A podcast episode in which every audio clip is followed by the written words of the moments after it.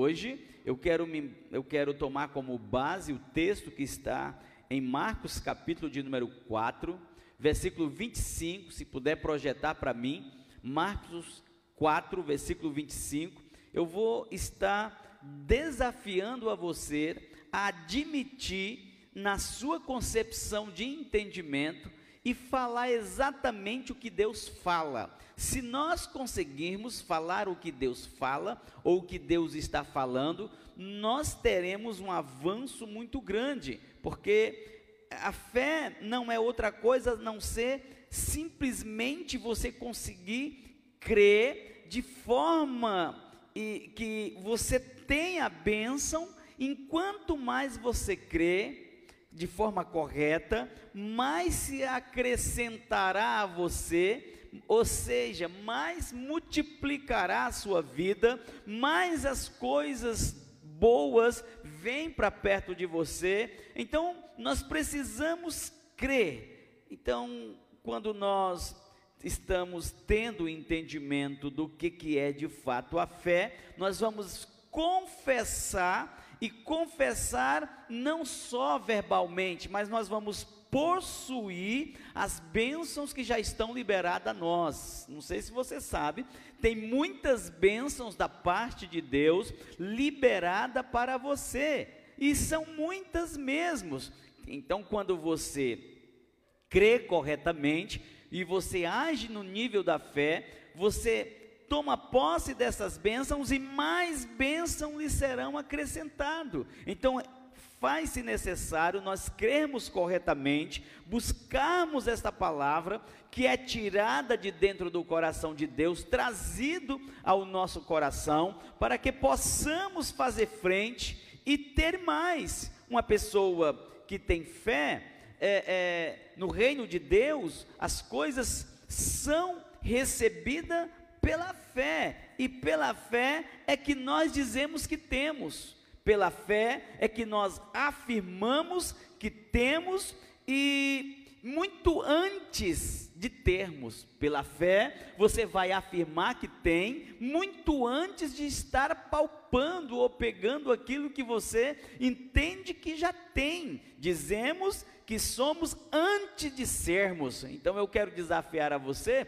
que olha para certas situações ou até mesmo para pessoas que torna em seu entendimento é, fragilizado é, uma impossibilidade de mudança ou de transformação, agora você com a fé, de maneira firme e categórica, você vai reafirmar que há uma mudança, já aconteceu, já é verdade, o que você esperava já é seu. Então é uma apropriação, ou seja, uma confissão para apropriar daquilo que eu tenho, ou daquilo que eu quero ter, daquilo que eu busco ter. Hoje nós vamos confessar a palavra para haver apropriação. O que, que é confessar a palavra? É o subjetivo daquilo que sai da nossa boca. Agora todos ficaram sabendo, porque o objetivo é ter e acrescentar muito mais daquilo que Deus tem para nós. Eu fico muito maravilhado quando eu olho para a palavra de Deus, nesse texto que eu escolhi nesta manhã para falar com os irmãos, no versículo 25 que diz: Pois ao que tem lhe se, lhe dará, e ao que não tem, até o que tem lhe será tirado. O que, que a palavra está dizendo para nós esta manhã? Quando agimos pela confissão da fé, nós apropriamos ainda mais daquilo que nós ainda nem temos. Quando nós não cremos para fazer esta confissão, até o que nós já temos, nós perdemos. Esta manhã nós não vamos perder nada, pelo contrário, esta manhã vai ser acrescentado muito mais na sua casa, na sua saúde, na sua força física, emocional, espiritual. Nós estamos vivendo um domingo maravilhoso na presença de Deus e não tenha dúvida, a bênção do Senhor é completa nesta manhã na nossa casa, na sua família, no seu trabalho. Você vai amanhã, os jovens vão estudar, seja pela, pela, pela internet, os, ou, pelo aplicativo, ou seja, no presencial, não sei como que está a sua aula, a sua classe, a sua escola, porém uma coisa eu sei, a sua mente está sendo ativada nesta manhã para ser o melhor aluno da classe, ou pelo menos você atingiu o objetivo que é aquela matéria, aquela dificuldade que você está tendo com a matéria ou com a pessoa do professor, será quebrado hoje e você terá uma vida bem-sucedida. Eu profetizo uma semana de alegria, de paz e de prosperidade na vida dos meus irmãos, em nome de Jesus. Então, pense nisso. A palavra está dizendo que quando nós não temos a fé, até o que nós temos será tirado. Hoje Deus não está aqui para tirar nada, Deus está aqui esta manhã para acrescentar muito mais na sua vida. Eu vejo Deus acrescentando hoje na sua vida de maneira, de maneira é, é, estrondosa e significativa. Acredite nisso. As pessoas vão olhar para você e vão olhar e vão perceber o quanto Deus tem abençoado você. Acredite nisso, porque há uma promessa de Deus que você já tem todas as bênçãos de Deus. Não vai ter as bênçãos. A promessa de Deus é que você já tem todas as bênçãos de Deus. Tudo que você tem para viver já é o que você precisa para viver, Deus já lhe abençoou, já está em você. Pastor, eu necessito de tal coisa. Deus já abençoou você com isso. Pastor, eu necessito de sabedoria para administrar a minha empresa. Deus já abençoou você com toda a sabedoria. Não importa qual é a necessidade, não importa se você tem uma, é, é, é uma bênção já ou não, o que importa é que a palavra de Deus está dizendo que ele já supriu todas as nossas necessidades. Está escrito, pastor? Sim, Efésios 1, 3 vai dizer que bendito o Deus e Pai de nosso Senhor Jesus Cristo, que nos tem abençoado com toda sorte de bênçãos espirituais nas regiões celestiais. Então veja, a palavra está afirmando e nós temos que confessar essa palavra, nós temos que declarar essa palavra e de um ato muito heróico de fé, simplesmente com é, é, concordar com o que Deus está dizendo, admitir que Deus está dizendo que Ele já tem te abençoado com todas as bênçãos. Você admite que você é abençoado com todas as bênçãos? Você admite que a sua fé está sendo tocada? Então agora nós precisamos. É, o que, que nós precisamos para avançarmos mais? É simplesmente agir como tal pessoa. Ou seja, você tem que agir como você acredita que você é. Você é, o que você precisa, você já tem. A sua saúde estar ameaçada, você tem que agir como já foi curado. Por quê, pastor? Porque você já foi abençoado com a saúde. A saúde é uma bênção de Deus. A saúde é uma bênção de Deus. Então você tem que agir e deve agir como alguém abençoado. Se nós precisamos de uma prosperidade, haja, tenha uma atitude como uma pessoa próspera. Você prestou atenção como que é uma pessoa próspera? A prosperidade não é propriamente o tanto de dinheiro que você conseguiu guardar, não é o tanto de bens que você conseguiu somar. Não é, pastor, de jeito nenhum. Muito bom ter isso, mas a prosperidade, ela é, ela é vista nas atitudes.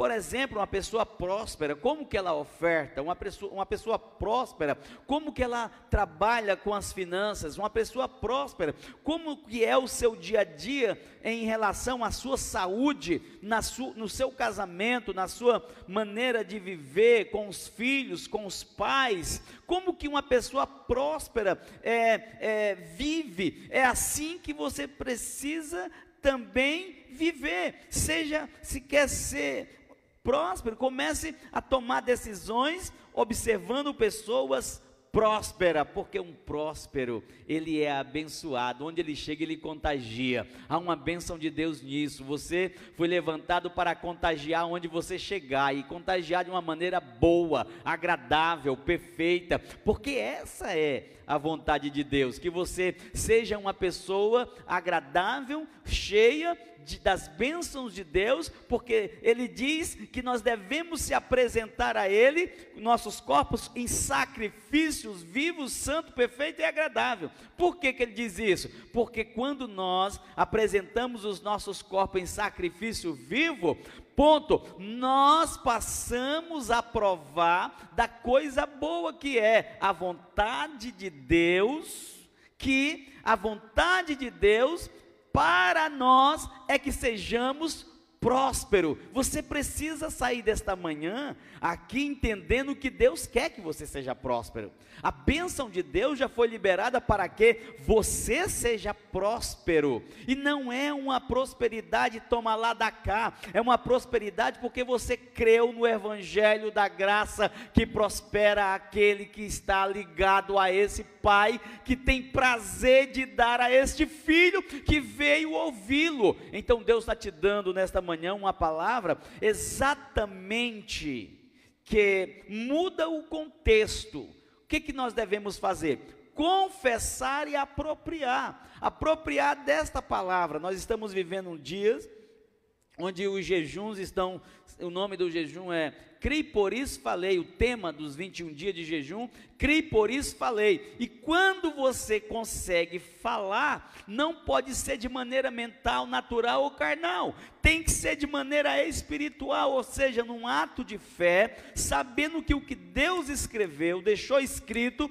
já é uma verdade para você, já é uma verdade para a sua família, já é uma verdade para aquilo que você sonhou. Em outras palavras, já está completo o dia, a hora de você ser feliz, porque você é abençoado. Nós, nós fazemos parte de uma igreja, nós somos parte da, uma, da, da igreja do Senhor, que devemos viver como Ele vive. A vida de Deus deve ser para nós o exemplo e a maneira como nós devemos viver.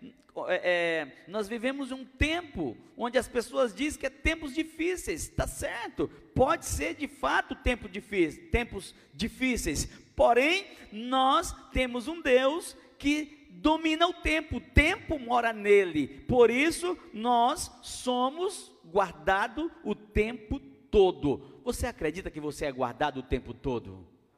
Você é guardado o tempo todo, acredite em mim.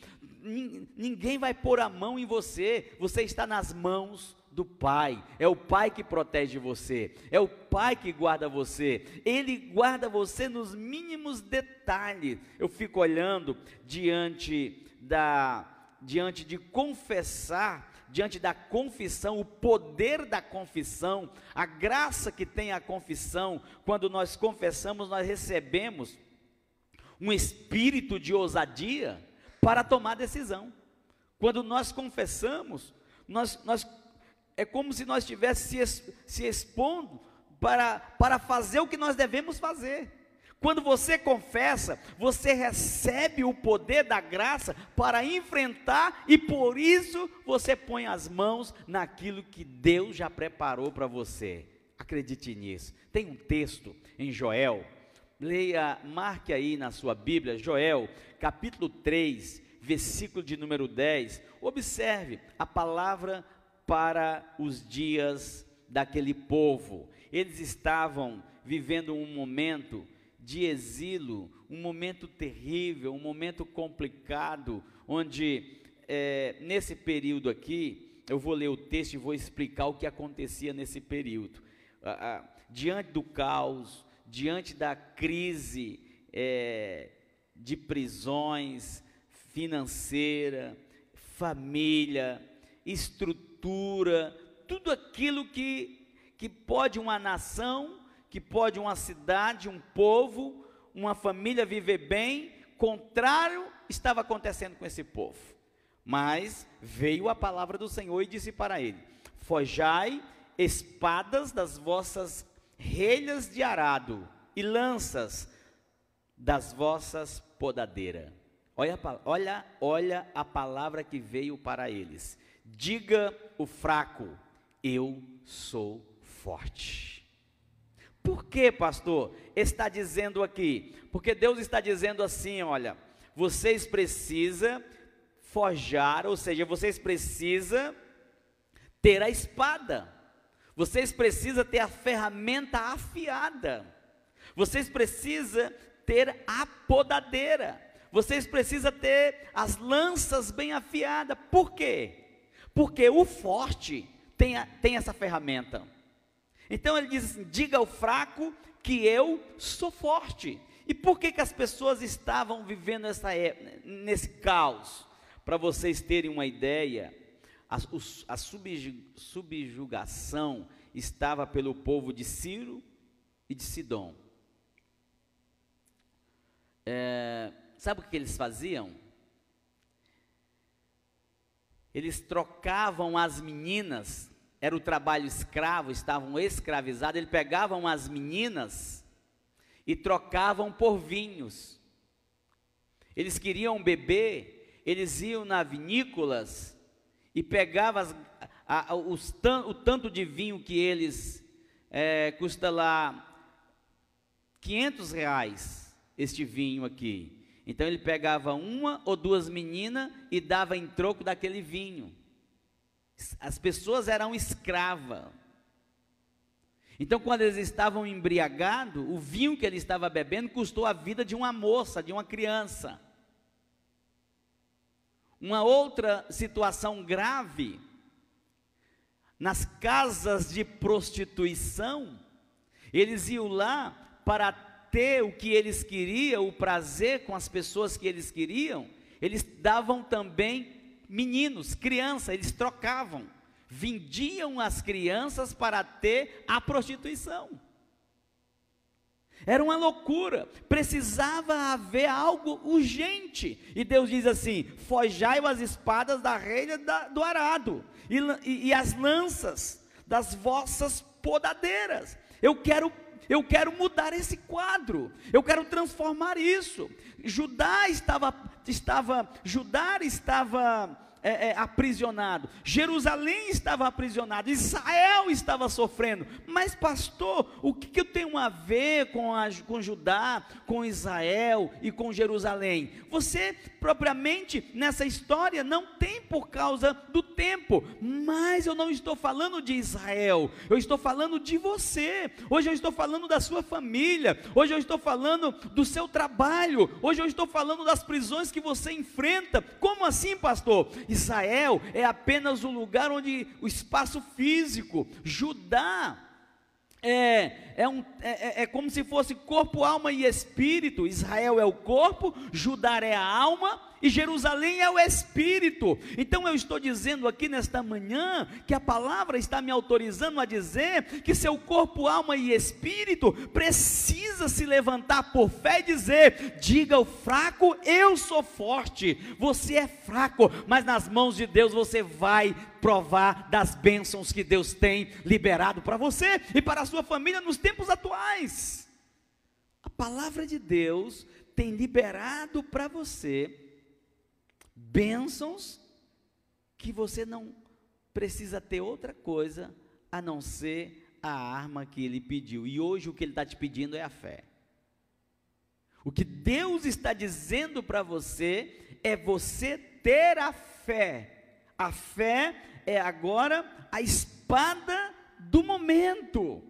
Crê corretamente, porque ele está dizendo em Isaías 33, versículo 24, o último versículo do capítulo do, do, do, do, capítulo 33 de Isaías, ele conta toda a história e ele vai dizer que nenhum morador de Jerusalém dirá: Estou doente, porque o povo que habita nela perdoar-se-lhe-á e a sua e perdoar será perdoado a sua iniquidade. O que, que, ele está dizendo? Não haverá doente em Jerusalém. Por quê? Porque o problema da, da doença no povo é exatamente a maneira como você conduz a sua vida. Então, ele está dando uma promessa aqui. Se você ler o versículo todo, ele vai falar do estilo de vida do povo. Você chega para um médico, você chega para um profissional da saúde, a primeira coisa que ele pergunta é como você está vivendo. Quantas noites você dorme? Quantas, quantas horas? Quantas horas você dorme na noite? Como que é a sua alimentação, ele vai perguntar para você como que é a, a, a, sua a sua rotina no exercício físico, de que como é, com que você trabalha. Então esse profissional vai fazer um apanhado para você para identificar que a enfermidade que você está carregando é por conta de um estilo de vida errado. Então ele vai preparar você para ter um estilo de vida correto, para que você possa, na verdade, ter um, uma vida saudável. Então agora a Bíblia está trazendo para nós o um entendimento que Jerusalém, ou seja, o seu espírito, é, é, deve entender que na sua casa, na sua família, não vai ficar doentes. O Senhor vai curar a sua alma, vai curar o seu espírito, vai trazer transformação, família bem-sucedida, há uma liberação nesta manhã aqui. Eu sinto saindo de mim uma graça transmissora de transformação nas nossas vidas aqui hoje, irmãos. Acredite nisso. Nós precisamos entender isso na sua essência. Não. É, você não precisa estar confessando as suas bênçãos diante de pessoas que não conseguem crer como você crê. Você não precisa provar para ninguém que você tem fé. A nossa declaração de fé, ela precisa ser na, na presença de Deus, não é as pessoas que tem que ouvir que você é uma mulher de fé, que você é um homem de fé, que eu sou um, um, um, um pastor de fé. É Deus que tem que ouvir. Deus ouvindo basta. Deixa Deus ouvir você esta manhã, irmãos. Deixa Deus te ouvir. Você não precisa impressionar pastor, você não precisa impressionar patrão, você não precisa impressionar ninguém, você só precisa, na verdade, concordar com o que Deus está falando ao seu respeito. E Ele está dizendo que não haverá enfermidade na sua vida, Ele está dizendo que haverá prosperidade, Ele está dizendo que haverá unidade, união, graça, muito. Ele tem graça abundante para nós esta manhã, irmãos. Que coisa linda. Estou caminhando para encerrar. Então, a confissão, a confissão nas provisões. Quero ler alguns textos com você aqui. E Êxodo, por exemplo,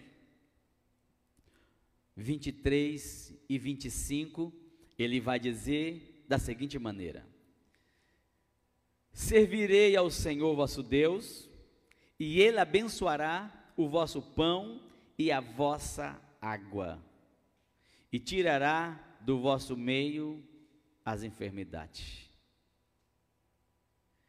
O que, que nós fazemos para ter uma vida saudável? O que, que nós fazemos para não haver enfermidade da nossa vida? Servir a Deus. Quando nós servimos a Deus, é o que a palavra está dizendo, você que está em casa, anote isso. Servir a Deus, queridos, não é apenas você vir no culto. É muito bom já ter você comigo no culto. Mas servir a Deus é, na verdade, você poder ter liberdade de adorar a Deus além do culto. O culto é, não pode ser um momento de meia hora de celebração, de ouvir uma palavra. O culto deve ser no trabalho. Ontem eu estava caminhando com, com o Paulo e quando a gente caminhava, passamos em frente a uma empresa, né, Paulo? Os caras estavam lá orando antes de trabalhar, antes de começar a sua jornada. Você vai fazer um passeio, deve orar. Você vai trabalhar, deve orar. Você vai comer, deve orar.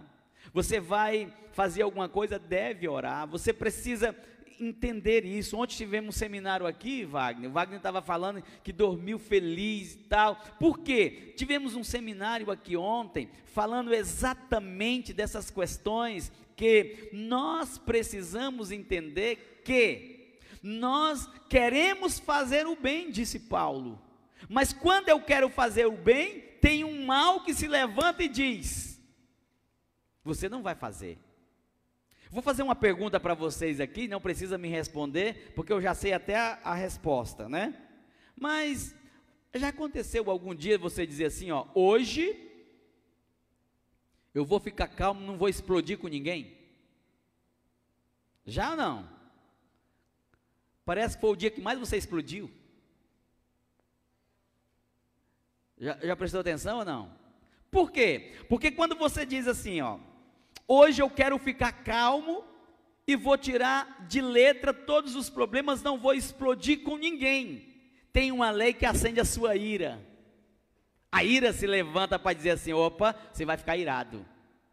Se você não decidir ficar calmo, a lei dessa ira, ela fica quieta, ela não aparece. Mas quando você diz assim, gente, vamos ser unidos, vamos manter a unidade aqui nessa casa, não, é um monte de BO que aparece, presta atenção ou não? Você diz assim: olha, hoje eu vou ser muito humilde. Quem já tem vontade de ser humilde aí, gente? Vou ser humilde agora. A palavra humilde ela tem muitas raízes e ela dá muitas é, é, é ideias de obediente, né? De pessoas é, pacatas. É, humilde quer dizer não se ensoberbecer, não ser egocêntrico. Então a humilde, a palavra, hoje eu vou ser humilde. Ah, o orgulho se levanta, se levanta ou não?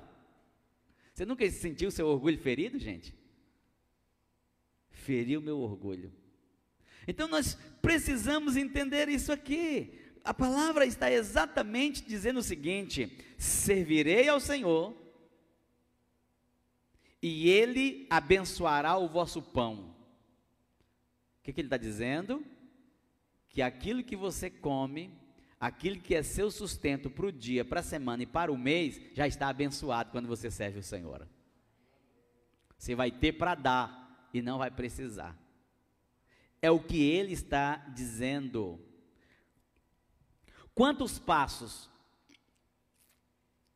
Dez passos para não faltar o pão. Vou te ensinar. Quantos passos? Mas aí, quando eu leio a Bíblia, diz assim: não tem dez passos, é só servir a Deus. Entende isso ou não? O José Lopes tem dez passos. Como que é dez passos? É assim? Mas Deus vem e diz assim: para com isso. É só me servir, que eu já dou o pão, já abençoo o pão, eu dou saúde, eu tiro as enfermidades do, do, da, da sua vida. Eu quero dizer uma coisa para você, irmãos. Todas as vezes que nós adquirimos enfermidade é porque nós servimos errado. Estou falando, incluindo a mim mesmo.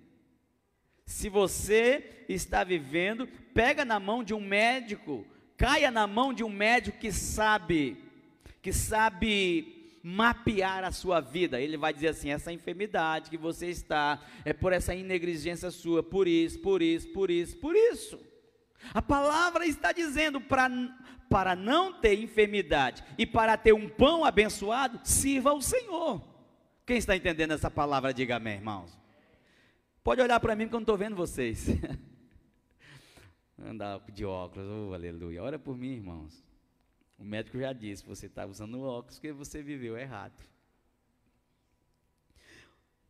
Êxodo, ainda, no, no, no, no, livro, versículo 15, capítulo 15, versículo 26, anote esse texto. Anote esse texto. Deus vai dizer o seguinte: Pois eu sou o Senhor que te sara. Jeová Rafá, eu sou o Senhor que te dá saúde.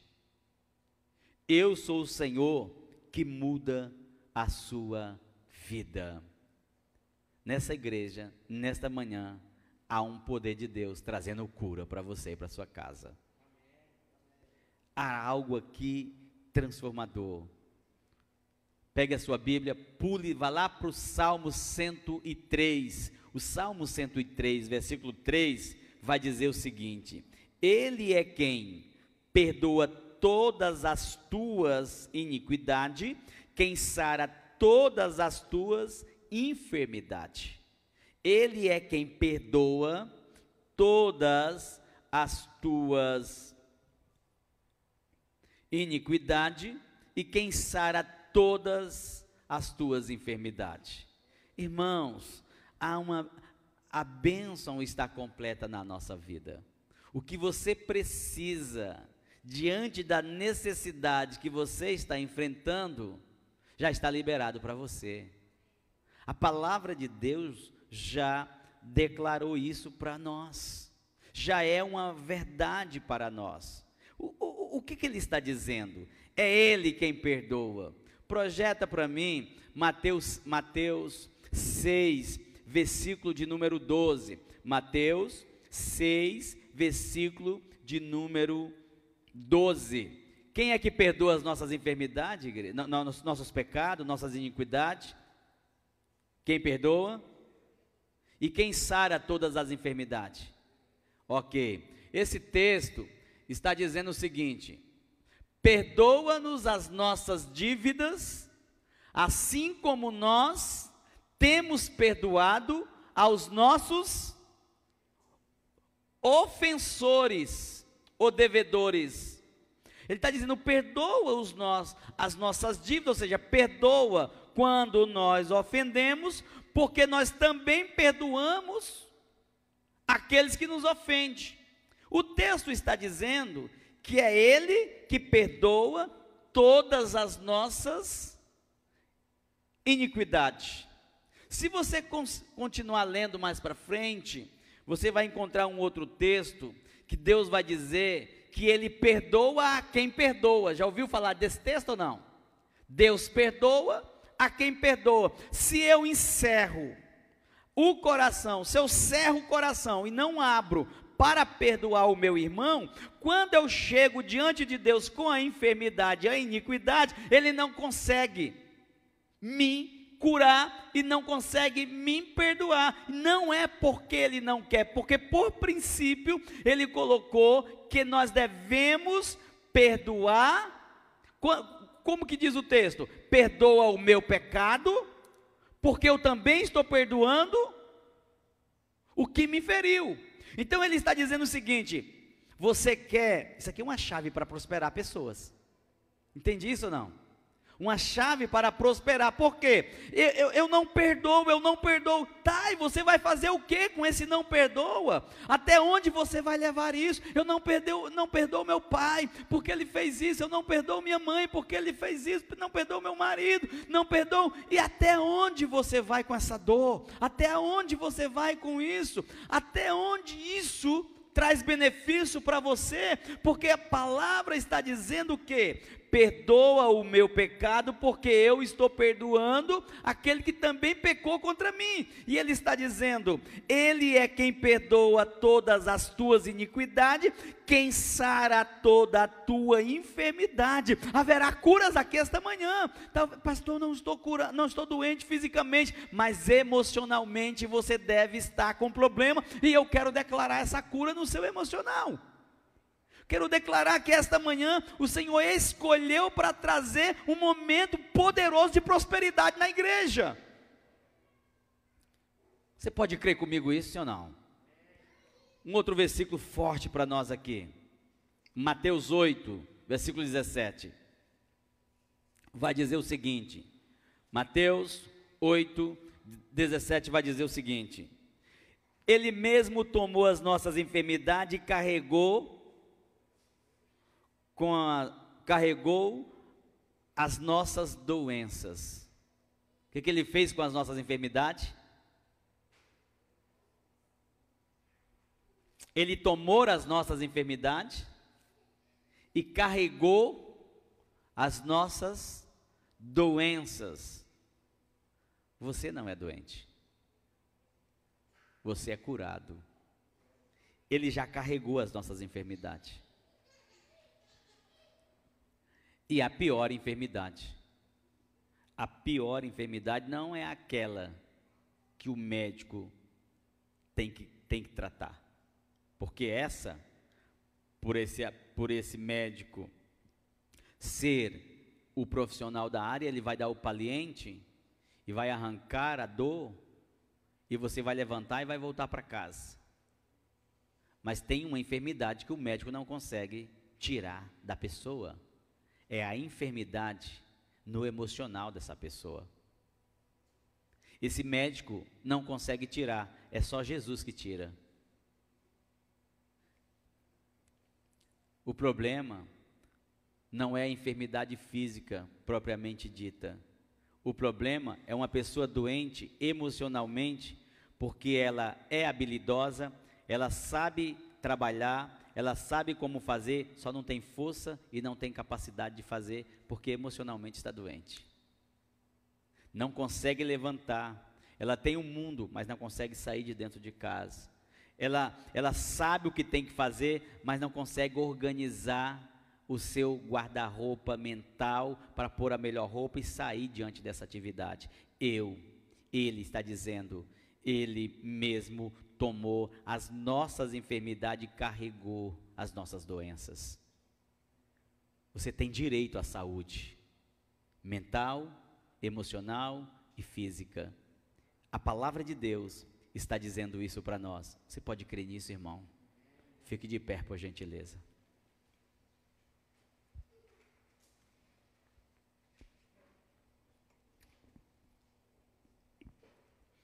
Pastor, o que, que eu preciso fazer? Pegue essa palavra, está na live. Pegue os textos que lhe interessou. Pratique. Você que é filho, você que é marido, esposa, pai, siga esta palavra. Eu posso te dar mil conselhos, mas se você não deixar essa palavra mudar você, você não conseguirá ser a pessoa que Deus chamou você para ser. Deus chamou você para prosperar. Deus chamou a sua casa para ser feliz. Deus liberou as bênçãos para as nossas vidas. Quantos querem ver a igreja crescer? Diga amém, irmãos. Mas a igreja tem que crescer de gente saudável. Nós só viemos aqui porque precisamos um do outro. Eu preciso de você. Mas Deus é quem vai transformar a sua vida. Vamos orar? Você tem coragem de orar fervorosamente comigo? Sim? Pastor, como é que ora? Ora do seu jeito. Ora do jeito que você entende, tem fé que Deus vai responder.